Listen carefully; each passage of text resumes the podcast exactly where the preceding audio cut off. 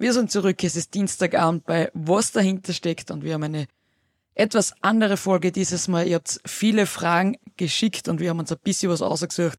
Liebe Conny, bist du bereit für drei bis vier Fragen unserer Zuhörerinnen und Zuhörer von Was dahinter steckt? Dieser Podcast wird präsentiert von Steiermark Tourismus. Die Steiermark deckt einfach alles ab, was man zum Erleben braucht. Vom Gletscher bis zum Wein gibt's bei uns alles zum Erleben. Und deswegen nennen wir uns von ganzem Herzen stolze Steirerinnen.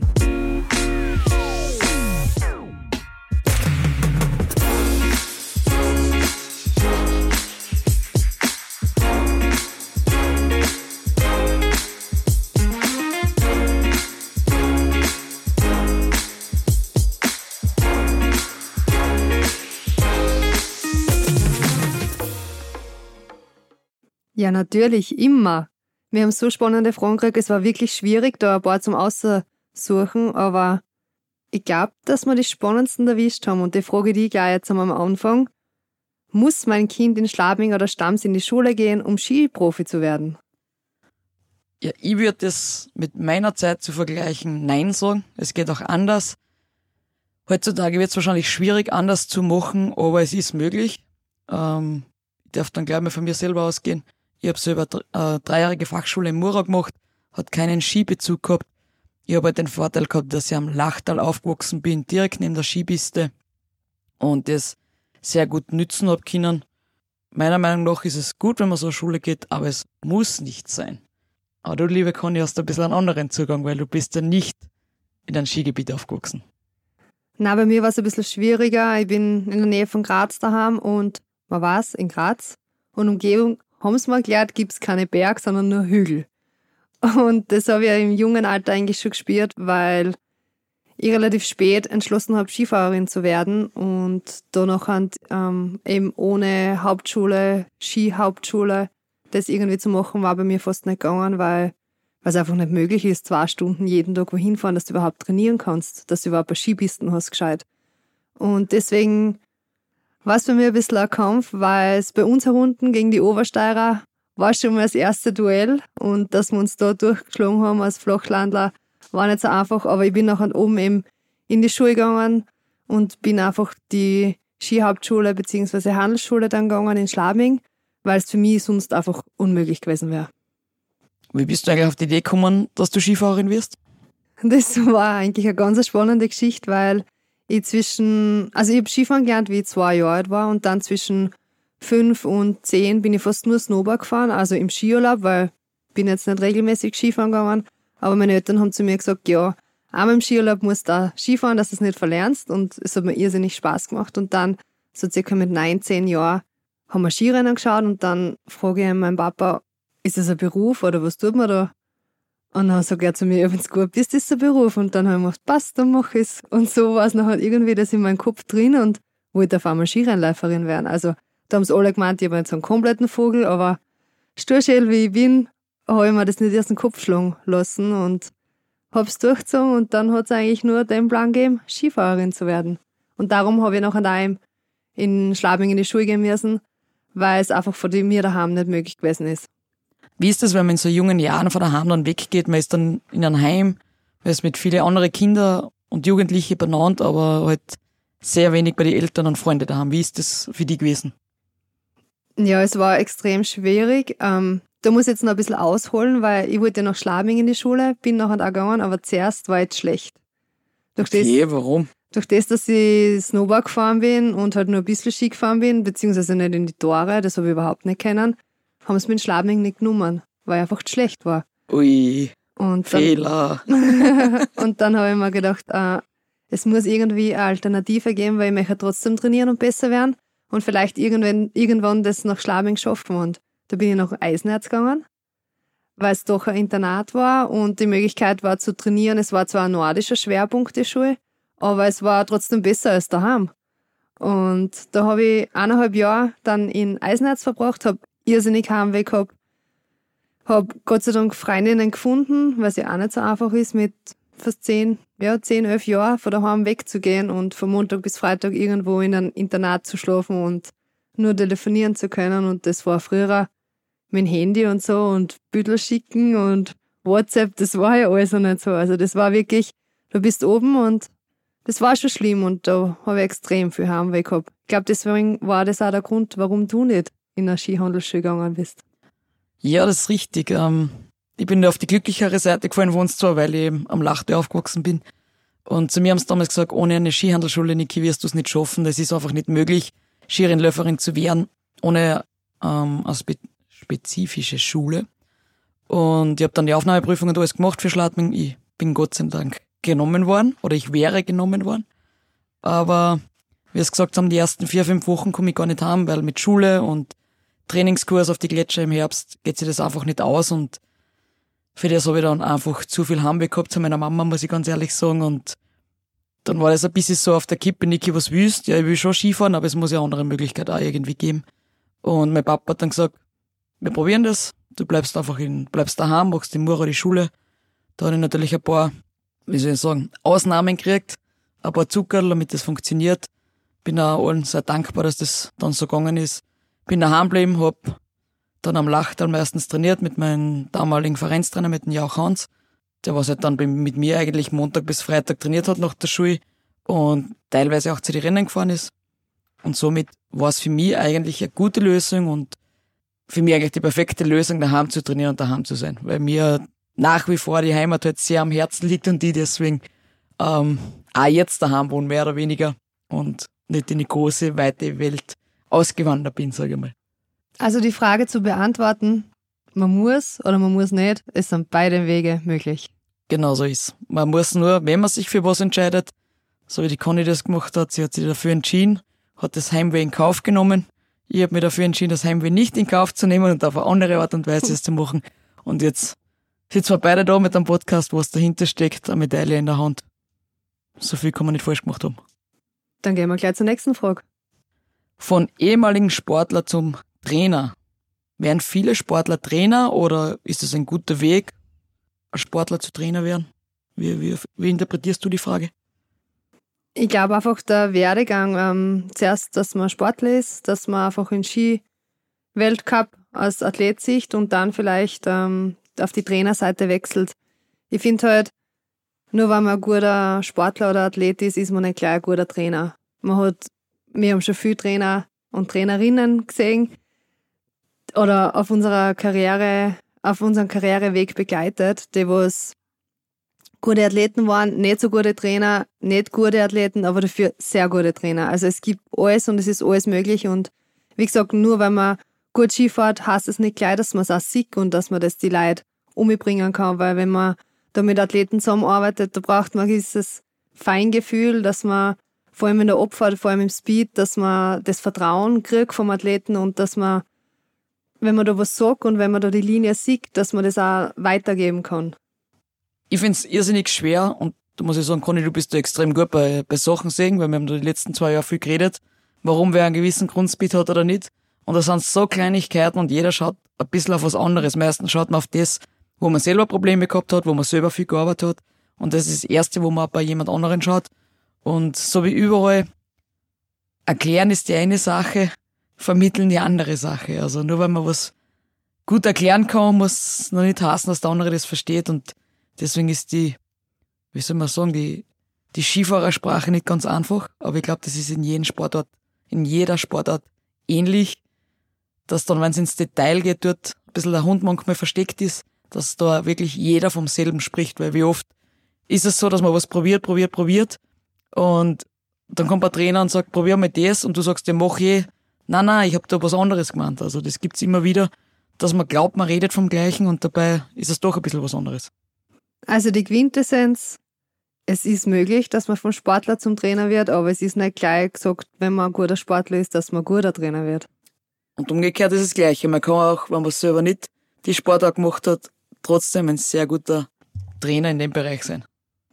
Aber eins möchte ich noch hinzufügen, was mich sehr fasziniert hat die letzten Jahre beim Scheiberflow, er war ein richtig guter Athlet, hat oft ein wenig, äh, ja, unglückliche Situationen in seiner Karriere gehabt, aber er war ein Trainer zu uns, der was das, die Athletenseite als Trainer richtig gut umgebracht hat. Ja, da hat sich so richtig gut einfühlen können, weil er noch nicht so lange weg war, finde ich. Und ich muss auch sagen, wer da auch sehr gut war, wo ich nur kurz zusammengearbeitet habe, ähm, ist der Scheiber Mario. Der war noch mehr Athlet als Trainer, wie er angefangen hat beim ÖSV. Und ich finde, dass der das auch sehr gut umgebracht hat. Ich finde die zwei, weil sie von der Speedseiten gekommen sind, die haben das Gefühl für lange Kurven einfach extrem gut vermitteln können. Technisch Ski zu fahren ist eine Sache, aber im Speedbereich lange Kurven richtig zu fahren und das Tempo durchzubringen, das heißt, wenn man in die Kurven reinfährt, dass man nicht zu viel Tempo verliert, bis man wieder draußen ist, finde ich, haben die zwei extrem gut vermitteln können. Also sind junge Trainer nicht irgendwie schlechter als alte, erfahrene Trainer? Na, auf gar keinen Fall. Ich glaube, dass die andere Ansichten einbringen und gerade das, was sie selber erlebt haben und vielleicht manchmal bei, bei einem Trainer vermisst haben, genau das äh, versuchen reinzubringen und, und zu ändern. Ich hab's gern, wenn junge Trainer kommen, die was erst gerade vom Skifahren aufgehört haben, weil sie einfach, wie du vorher schon gesagt hast, dem Athleten noch, der Athletenseite noch sehr nahe stehen. Und damit würde ich sagen, haben wir das beantwortet. Kommen wir zur nächsten Frage. Genau. Was ich sehr cool finde und was ziemlich viel Emotionen und Ganzelhaut wahrscheinlich nur bei uns zwei auslösen wird, ist unser erstes Großereignis. Schmiedi dazu, wo warst und welches Großereignis? Boah, das ist schon lang her. Schmiedi wird alt. Ja, aber ich habe viel Großereignisse gesehen. Leider habe ich nur einmal was gewonnen. Aber das war cool. Ähm, mein erstes Großereignis, mein erstes Großereignis bin ich mitgefahren, fix als Reservepilotin. Also ich war fix nicht gesetzt. Ähm, das war in Valisea bei der WM 2009. Echt? Das habe ich selber gar nicht gewusst. Ja. Das war schon vor einiger Zeit. Und ich war fix nur als Reserve im Speedbereich dabei, weil da hat es noch so extrem viel Allrounder gegeben. Jetzt waren da, war eigentlich ein Platz frei und sie haben gesagt, Niki, du bist sehr jung, wir wollen, dass du mir dabei bist, dass du mir siehst, wie das alles abläuft und so. Und das war schon, das war eine mega Erfahrung dort. Also wir haben da direkt im Ziel gewohnt. Wenn du das erste Mal auf der großen Bühne dabei bist, da hat es unglaublich viele Leute gehabt. Das war eine sehr schwere Abfahrt. Und bin eben dann die Abfahrtstrainings gefahren. Ähm, hätte mich, hätte es eine Quali gegeben, sogar qualifiziert. Ich war ähm, zweimal drittbeste Österreicherin. Aber bin natürlich auch extrem befreit gefahren, weil ich habe gewusst, ich darf eigentlich eh nicht fahren. Und wir wissen beide, wenn du jetzt ja. den Druck nicht hast, geht's halt manchmal Da geht's leichter, leichter von der Hand. Ja, viel. Und es war eine sehr technische Abfahrt, was mir damals eigentlich sehr gut entgegengekommen ist. Aber wie gesagt, ich war nur als Reserve von Haus aus gesetzt und es war eine sehr erfolgreiche WM im Speed-Bereich, weil die zum Auftakt hat die Fischbach Andrea gleich einmal Bronze gemacht. Die Liz hat Bronze gemacht in der Kombination. Und wer hat jetzt in der Abfahrt was gemacht? Ich weiß nicht. Mehr. Du bist das Schmiedipedia. Ja, ich glaube, in der Abfahrt haben wir, glaube ich, auslassen. Ich glaube, das haben wir auslassen. Aber eigentlich voll unüblich als Skination Österreich, dass man an jungen Athleten die Chance gibt, als Reserve mitzufahren, weil normal ist so überhaupt kein Platz. Ja, das ist der Unterschied zu, zu früher. Also man muss ja sagen, es ist ein Fischbach Andrea drei, drei Disziplinen gefahren. Es ist die Liss, alle Disziplinen gefahren. Es ist die Hosp, alle Disziplinen gefahren. Es ist äh, Götschel, vier Disziplinen gefahren. Das gibt's halt bei uns in der Mannschaft fast gar nicht mehr, der was drei bis vier Disziplinen fährt. Bei uns fahren meistens, haben wir Technik spezialisiert, Speed spezialisiert und das macht's natürlich dann schwierig, wenn ich jetzt überall vier Leute am Start haben darf und ich habe überall, ich brauche mal für jede Sparte mal vier Leute, da sind schon mal acht, neun mhm. Plätze weg, damit ich technisch, die technischen Seite und die Speed-Seite besetzen kann. Und damals ist eben ein Fischbach alles gefahren, ein Hosp alles gefahren, das natürlich kann ich dann mehrere Leute mitnehmen, was natürlich den Druck vor Ort wieder erhöht, weil natürlich wir waren dann äh, sechs Abfahrerinnen. Also fünf sind um die Startplätze gefahren, ich war als Reserve mit zum, zum Schauen, was dann das Ganze schon vor Ort sehr, sehr druckreich macht. Da ist man schon teilweise so lieber, wenn ich mich im Vorhinein qualifiziere und weiß, ich fahre dann fix. Natürlich, dass man das im Vorhinein schon klar macht. Aber 2009, da bin ich gerade in den ÖSV gekommen. Lieb, gell? kann ich. Ich kann mich ein bisschen daran erinnern, wo, wo dein erstes Großereignis war. Das war ein paar Flugstunden von da weg. Erzähl mal, wie war das? Genau, das waren die Olympischen Spiele in Sochi 2014. Da bin ich eigentlich auch als Jungspund hin, aber ich muss sagen, ich habe vorher gute Ergebnisse gehabt, habe mich dort vor Ort noch qualifizieren müssen, also ich bin nicht fix gestartet. Aber es hat mir einfach alles so mega überfordert. Olympia, olympisches Dorf, so viele Athleten, wie du sagst, die große Bühne, das erste Mal als Jungsdirndl da dabei zu sein. Und ja, es hat mich geflasht, dass ich einfach so überfordert bin. Ich habe auch voll oft gerät, weil ich einfach nicht gewusst habe, was ich gerade mit meinem Leben anfange. Also im Nachhinein war es eine richtige Lebenserfahrung, in dem Moment war es nicht lustig. Ja, man muss auch sagen, Sochi war, ich weiß, du hast jetzt danach noch einmal was anderes erlebt, 2022, 2022 bei Olympia, aber Sochi, wenn ich das vergleiche, ich war bei den Spielen 2010, das war richtig schön, da hat man sich überall frei bewegen können und dürfen. Und in Sochi waren wir dann doch ein bisschen eingesperrt, würde ich mal sagen, in dem Dorf da oben und das ist alles so genau geregelt gewesen, wir sind gescannt worden und alles drum und dran. Und das ist halt schon eine große Umstellung, würde ich mal sagen. Das war voll arg, da sind wir circa 500 Meter vom Olympischen Dorf bis ins Abfahrtsziel mit dem Bus gefahren.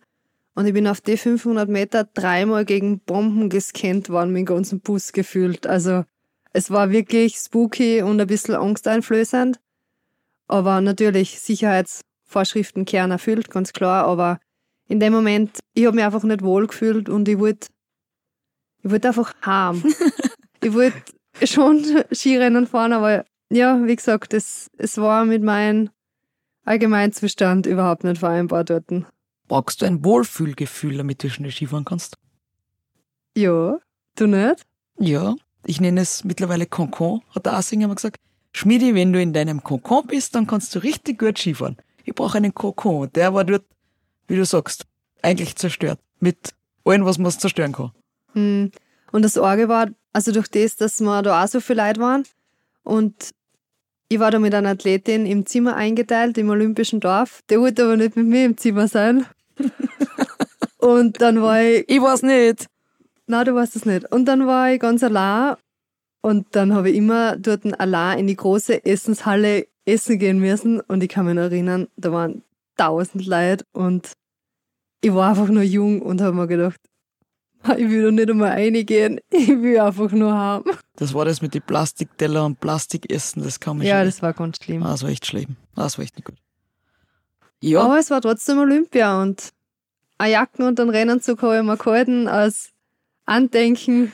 Leider ist es nicht mehr waren. Aber. Aber du hast dich qualifiziert, du warst dabei.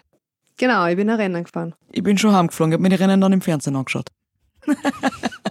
also ich habe mich nicht wohl gefühlt. Sind wir da zusammen Quali gefahren? Ähm, ja, du, die Niki Hosp. Und die Regi. Regi, die Sterze, ja. Genau. Und ich habe mir dann die Abfahrt schon daheim im Fernsehen angeschaut, ja. War für mich auch nicht so erfolgreich in dem Fall. Aber Olympia hat die eigenen Gesetze. So ist das einmal. Und große Ereignisse, ja. Aber auf jeden Fall, ich glaube, wir haben euch ein paar Fragen beantwortet. Es ist nicht immer nur positiv bei uns im Sport, es gibt auch negative Sachen, aber so ist das Leben. Es, glaube ich, weiß jeder, von was wir reden und wir hoffen trotzdem, dass wir euch das ein bisschen näher gebracht haben. Und wieder mal zurückkommen, was dahinter steckt. Liebe Conny, es hat mich sehr gefreut. Bis nächsten Dienstag. 18 Uhr? 18 Uhr geht's wieder los. Bis dann. Tschüss. Bussi. Baba. Dieser Podcast wurde produziert von Branding Identity.